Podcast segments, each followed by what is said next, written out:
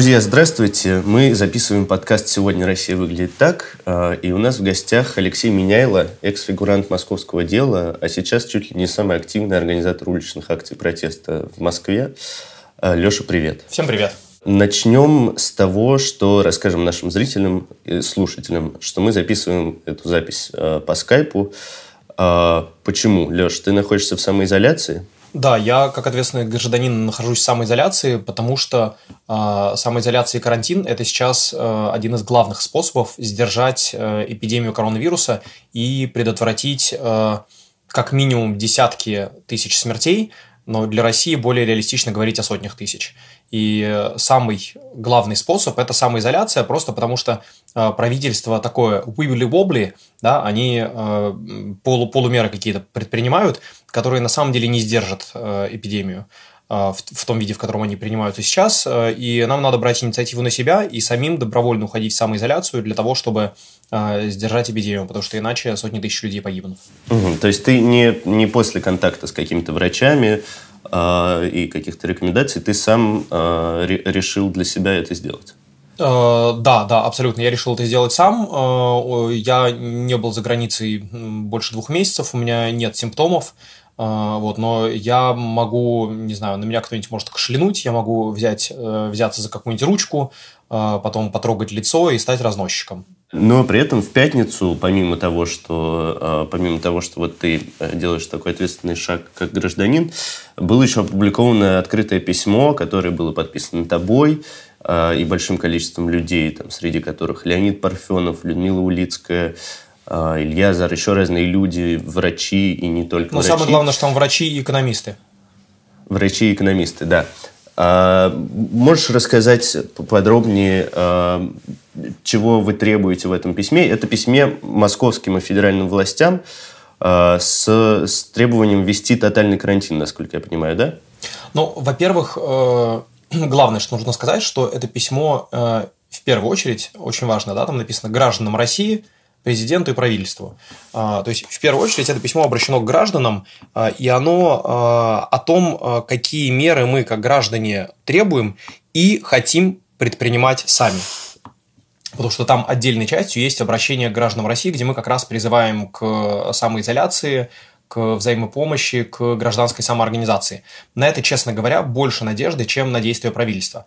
Но при этом, опять-таки, мы, как ответственные и компетентные граждане, не можем не пытаться хотя бы воздействовать э, на правительство, чтобы оно вот от тех э, довольно инфантильных полумер, которые они принимают сейчас, Э, перешло к настоящей серьезной взрослой борьбе с эпидемией, которую пока, к сожалению, мы не видим. А взрослой борьбой что ты называешь? Я имею в виду э, серьезные меры по тестированию, серьезные меры по разумному карантину, не военное положение, но достаточно серьезное ограничение для граждан, и э, масштабную поддержку граждан и малого бизнеса важно понимать, что должен быть именно комплекс мер. Да? Нельзя сказать, что вот давайте сделаем это и все сработает, или давайте сделаем это и все сработает. Жизнь – это очень сложная целостная система, где все взаимосвязано. И если, например, мы э, обеспечиваем жесткий карантин, допустим, да, но не обеспечиваем экономической поддержки малым бизнесом и гражданам, то, во-первых, выясняется, что уже в ходе этого жесткого карантина гражданам нечем платить по счетам, потому что у нас в стране чудовищная закредитованность. На одного э, гражданина России в среднем приходится 227 тысяч рублей э, кредитов. Это же то, за что надо платить. Да? Каждый месяц ты должен перечислить э, банку определенную сумму денег. И в условиях падения доходов, в условиях, когда миллионы россиян сейчас теряют работу, э, без поддержки просто, я не знаю, социальный взрыв произойдет. Человек не будет просто сидеть дома, когда ему нечем платить по счетам, когда он не может обеспечить свою семью, когда семья голодает. И это одна часть проблемы, да, что человек не будет находиться в карантине, даже если вы военное положение ввели, но по людям еще не стреляют, когда ему нечем кормить свою семью. А вторая часть проблемы заключается в том, что карантин закончится, эпидемия закончится, а сотни тысяч малых бизнесов разорятся. И Россия просто будет в руинах. Ну вот будут такие руины, а там где-то будет Газпром, а там где-то будет э, Лукойл, а там где-то будет Роснефть. А остальное все просто выжженная пустыня. И этого допустить ни в коем случае нельзя. Потому что Россия и так нищая страна, в которой 30 миллионов человек э, ходят в неотапливаемые туалеты на улицах. У них просто нет теплого туалета в доме или в квартире, и принимать такие меры, чтобы Россия стала еще более нищей, это ну, бесчеловечно просто и глупо, и идиотизм. А, потому угу. что русский народ терпит, терпит, да, но потом а, этих же всех людей на вилы поднимут. А я вот хочу, чтобы у нас все очень цивилизованно прошло, никого на вилы не поднимали, а всех, кого надо, судили по закону, без пыток, с уважением к их человеческому достоинству и так далее. Хотел у тебя спросить, ты часто представляешься как предприниматель.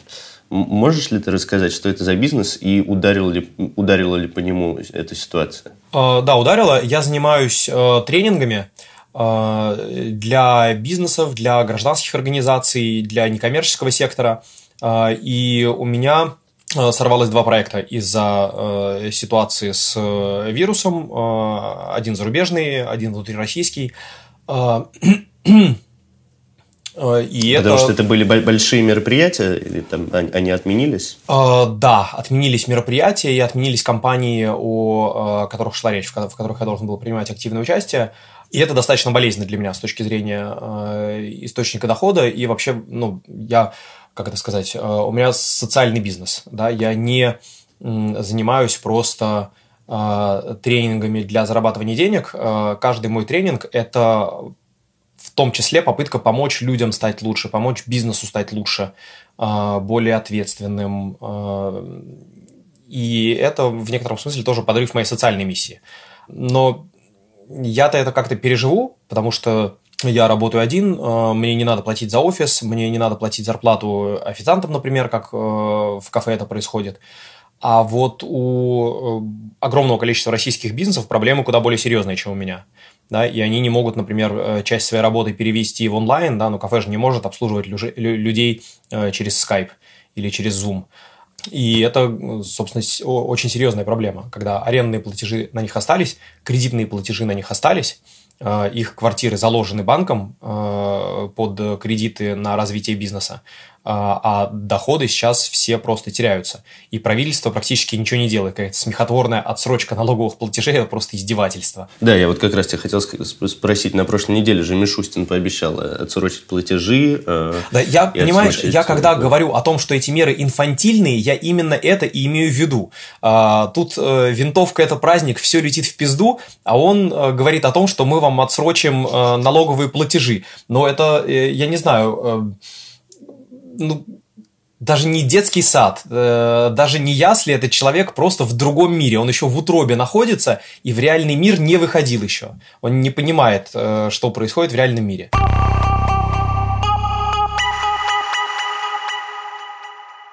Колоссальная проблема сейчас у некоммерческого и у благотворительного сектора. Кто это такие? Что такое сектор НКО в России? А, это люди, которые находятся на передовой любого трэша и сейчас они тоже оказались на передовой. Это те, кто заботится о людях, которым больше некому помочь, на которых положило болт государство, на которых родные или тоже положили болт, или просто не в состоянии им помочь, потому что ситуация настолько сложная, что у них не хватает на это ресурсов, у них, у их друзей, э, у их сообщества и так далее. Э, и некоммерческий сектор помогает сотням тысяч людей. И сейчас происходит то, что, в общем, происходит всегда в кризис, но так у нас самый серьезный кризис, ну, как минимум с 98 -го года, э, то и последствия тоже самые серьезные. Э, люди перестают жертвовать деньги благотворительным и некоммерческим организациям. Бизнесы перешли в режим выживания, выживания и тоже перестают жертвовать некоммерческим благотворительным организациям.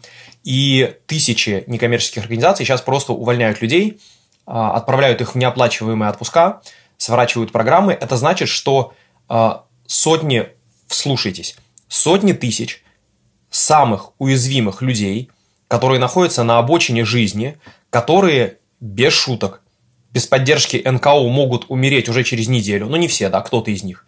Без поддержки НКО может умереть уже через неделю, а кто-то не умрет, но, допустим, как с детьми в детских домах это происходит, э, они э, выйдут из детского дома во взрослый мир не социализированными и станут скорее всего, или бандитами, или наркоманами, или у них мошенники квартиру отнимут.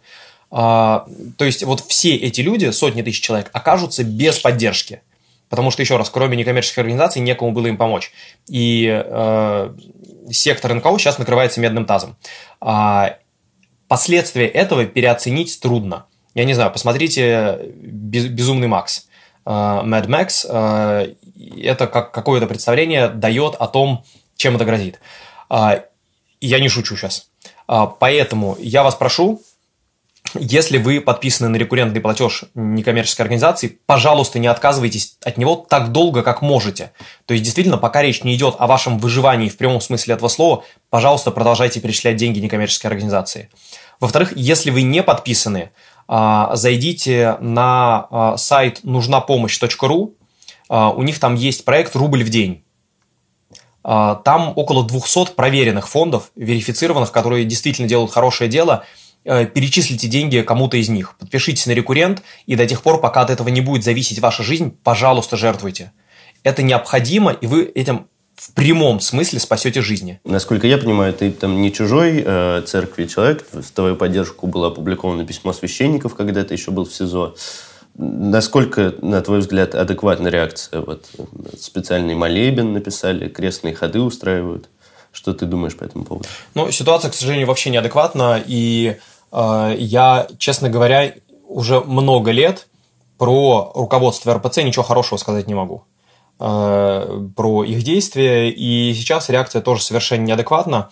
Э, вместо того, чтобы э, свернуть э, все публичные активности и обезопасить этим самым жизни основного количества своих прихожан, а прихожане РПЦ – это в основном люди в возрасте – и священников, это тоже в основном люди в возрасте, а, они продолжают зачем-то проводить э, публичные мероприятия, причем э, в церкви публичные мероприятия, они очень э, братолюбивые, да, принято обниматься, здороваться, люди прикладываются к кресту, к мощам.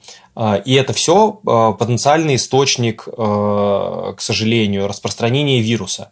И разговоры вот эти вот псевдоблагочестивые про то, что Святой Дух вас убережет, не бойтесь, к сожалению, это все вранье. Святой Дух никому ничего не обязан.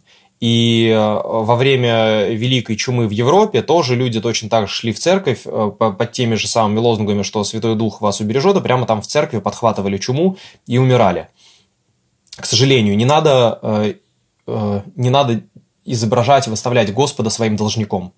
Э, да, что вот вы ведете себя как идиот, а он обязан вас подстраховать. Не обязан.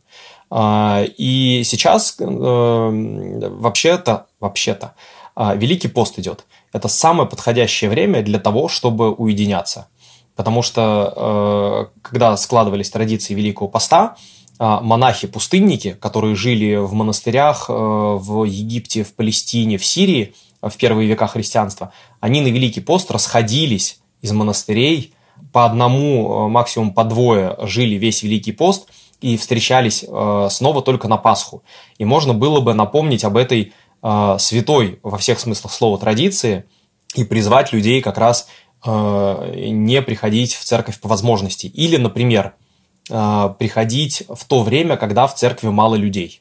То есть я вот, например, э, ну я не мыслю свою жизнь без литургии, да, но я э, на литургию э, буду приходить сейчас вот не ездить в Москву, да, как я обычно езжу, э, а у меня около дома есть монастырь, и там утром будних дней не бывает никого практически, да, там на утренней службе 3-4 человека утром буднего дня.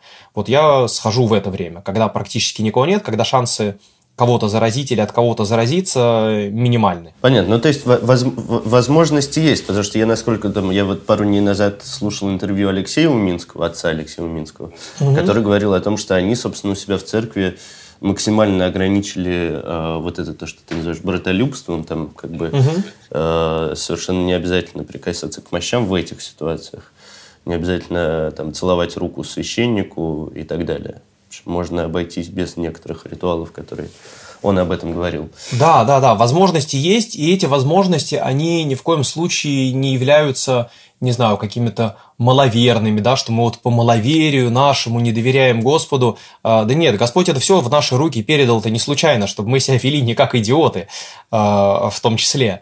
А, наше доверие Господу, оно же в другом, а, не в том, что Он обязательно нас э, защитит от, э, я не знаю, от врагов, от вируса, да, а в том, что э, все происходящее что даже зло, которое происходит, оно в конечном итоге все равно Божьему замыслу служит. Вот об этом наше доверие Господу, а не в том, что э, вот мы будем вести себя как идиоты, а Он нас спасет.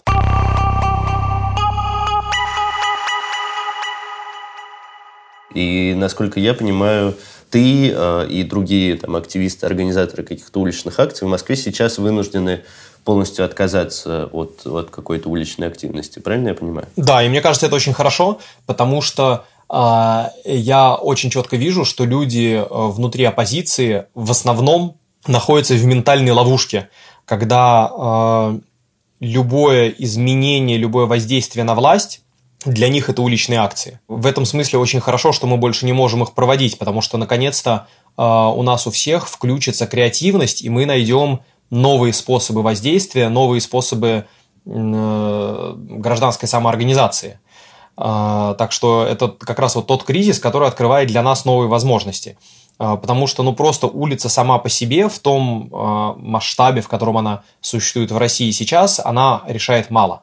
Она важна, она важна как тимбилдинг для нас, она важна как возможность власти, че, простите, власти, чиновникам, да, власти это мы, чиновникам, показать, что мы существуем, мы требуем, мы отстаиваем наши интересы. Но она сама по себе очень редко только она одна чего-то добивается.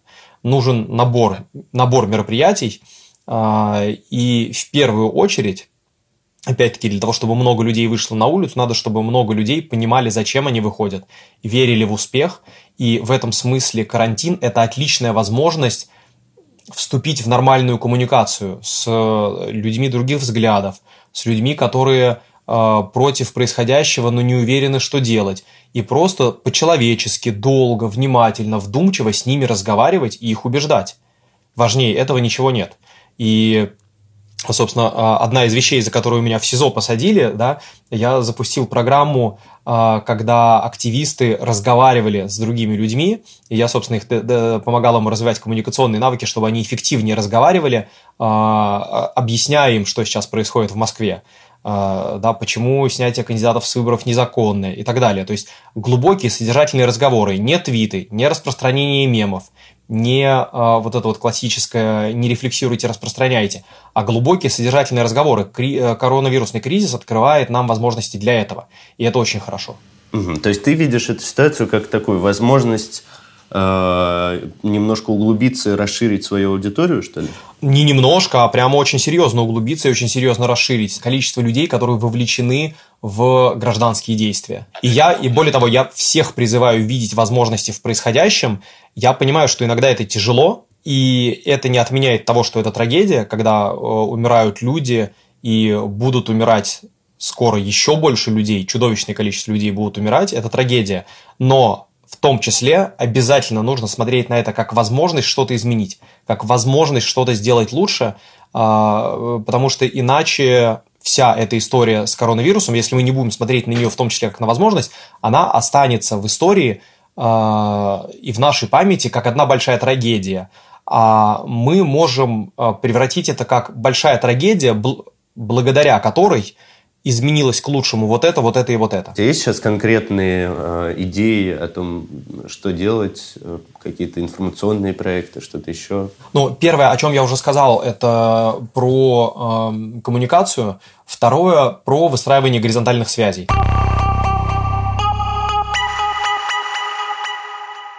Сейчас время э, ковать горизонтальные связи, создавать э, команды, сообщества, и многие гражданские активисты этим занимаются. Э, не, ну, как, не политические активисты, да, а гражданские, там, из, отчасти из сферы правозащиты, как Ковидарность, например, да, это проект совершенно не политический, но который, несомненно, гражданскому обществу очень сильно играет на руку, потому что создаются локальные сообщества людей, которые что-то делают вместе.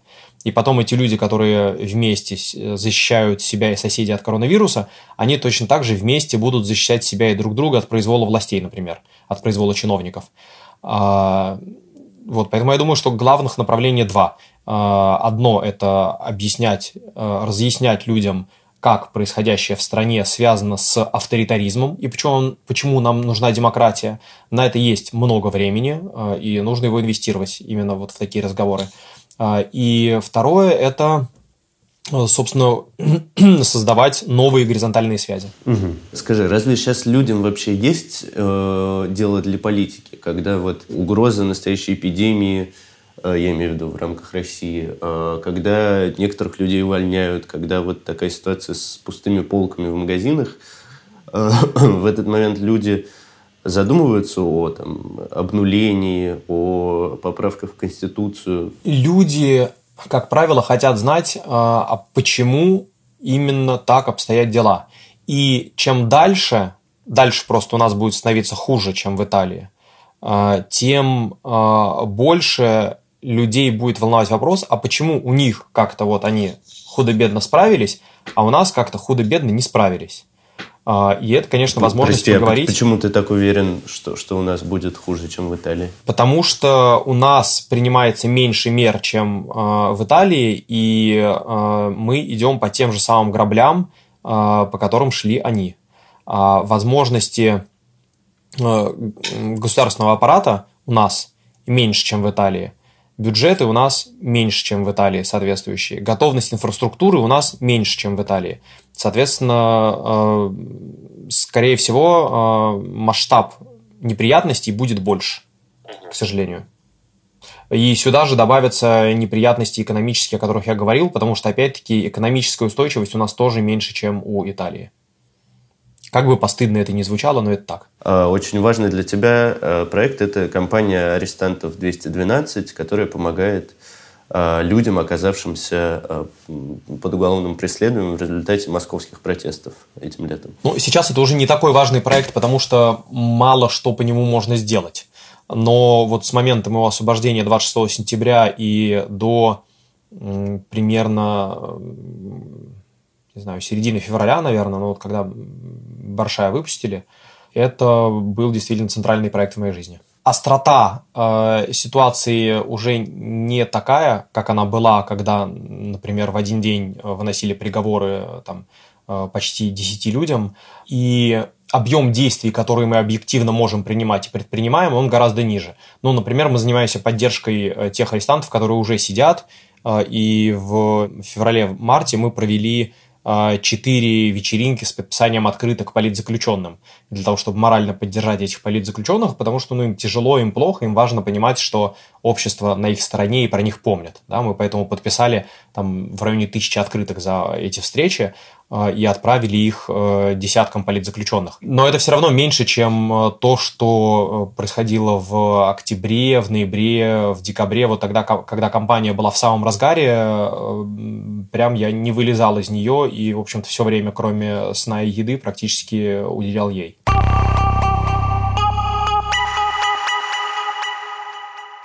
Предвосхищая твой вопрос про Конституцию, э, в том числе наши активные действия на этом поприще, они, например, помогают э, повлиять на э, перенос голосования по Конституции с 22 апреля на хотя бы на июнь, потому что, опять-таки, если это голосование пройдет 22 апреля, то можно будет официально уже говорить, что путинское правительство – это геноцид. Потому что на избирательные участки – придут в основном люди старшего возраста, да, это бюджетники, которых силы сгонят, это пенсионеры, которых силой и обманом сгонят. Они будут браться за одни и те же ручки, а, они будут контактировать с одними и теми же э, членами комиссий, они будут расписываться на одних и тех же листочках, и это просто превосходный э, разносчик э, коронавируса. А так как это люди старшего поколения, у которых более высокая смертность, чем у всех остальных, то мног... ну, кто-то из них будет умирать, и во всероссийском масштабе это десятки тысяч смертей. Скажи, есть ли у тебя вообще какие-то политические амбиции? Хотел бы ты э, быть человеком во власти? Я хочу менять мир. Я его уже меняю. Э, если какие-то официальные властные полномочия этому будут помогать, я буду за эти официальные властные полномочия бороться. Но именно самоцели э, получить официальную власть у меня нет. Можно, не обладая официальной властью, менять гораздо больше, чем люди, которые такой официальной властью обладают. Например, Джоан Роулинг изменила мир гораздо сильнее, чем Борис Джонсон или еще много-много кто. Вот, то есть я не зациклен на официальных властных постах, но, опять-таки, если я пойму, что это поможет мне менять мир эффективнее, да, я буду бороться за такие посты. То есть это просто инструмент, который э, можно использовать, а можно использовать какие-то другие.